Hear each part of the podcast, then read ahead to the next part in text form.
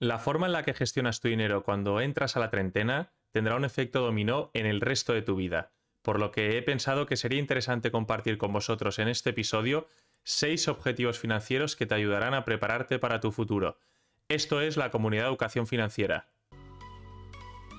Bienvenidos a la comunidad de educación financiera, un lugar donde expertos comparten su experiencia y conocimiento para que todos podamos aprender y mejorar la gestión de nuestras finanzas y conseguir una mayor libertad financiera.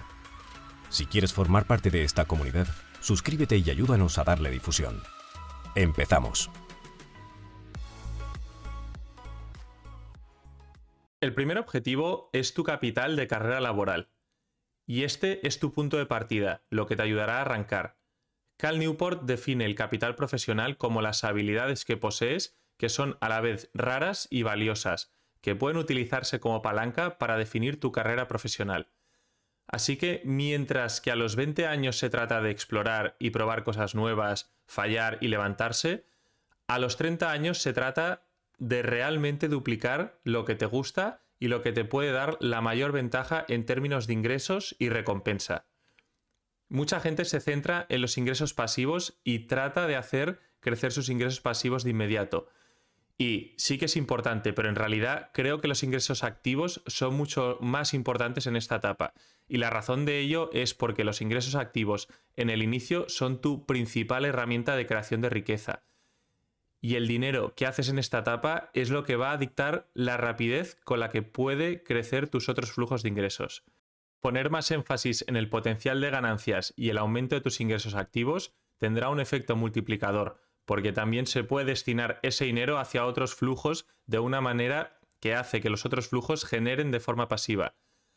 Así que la primera prioridad debe ser ver cuánto puedes maximizar tu salario a través de tu trabajo diario, buscando siempre los aumentos de sueldo y las promociones.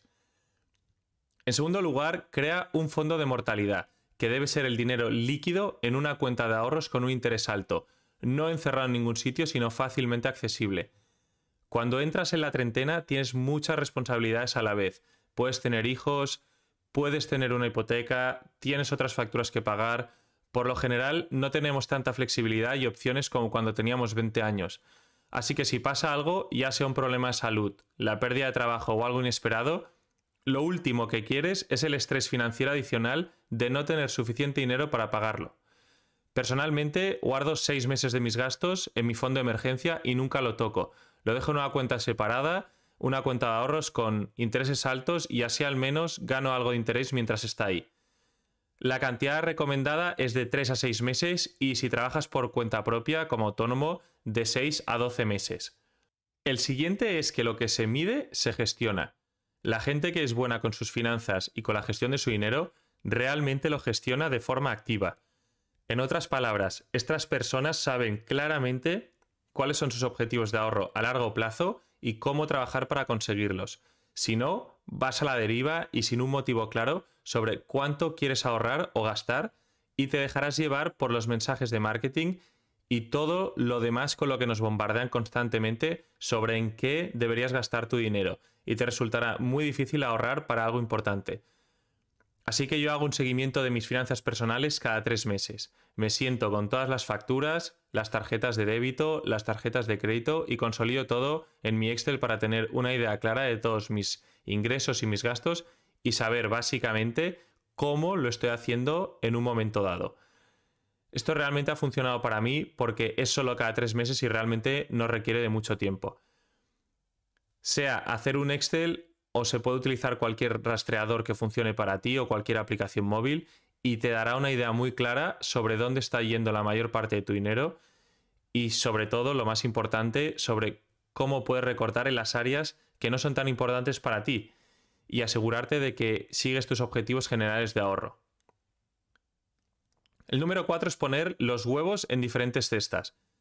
Hemos hablado al principio sobre el aumento de tus ingresos activos, pero eso es solo una parte. La otra parte es tener una cartera de flujos de ingresos que pueden soportar diferentes situaciones, porque si solo tienes un flujo de ingresos, estás en una posición de riesgo. Lo que estoy tratando de decir es que no te detengas cuando tengas un flujo de ingresos y busca más.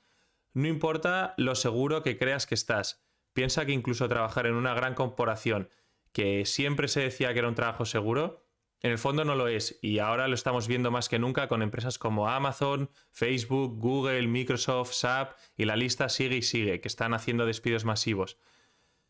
Piensa que solamente hace falta con que una persona de esa compañía que tenga el poder para hacerlo tome la decisión de despedirte y toda tu vida cambia de forma repentina. Esto le ha pasado a mucha gente a mi alrededor y por eso digo siempre que no te detengas en tu trabajo corporativo y que no confíes en que alguien o que tu compañía cuidará de ti solo porque has sido leal a ellos. Lo que debes hacer es anticiparte y prepararte para diferentes circunstancias, diversificando la forma en que ganas dinero.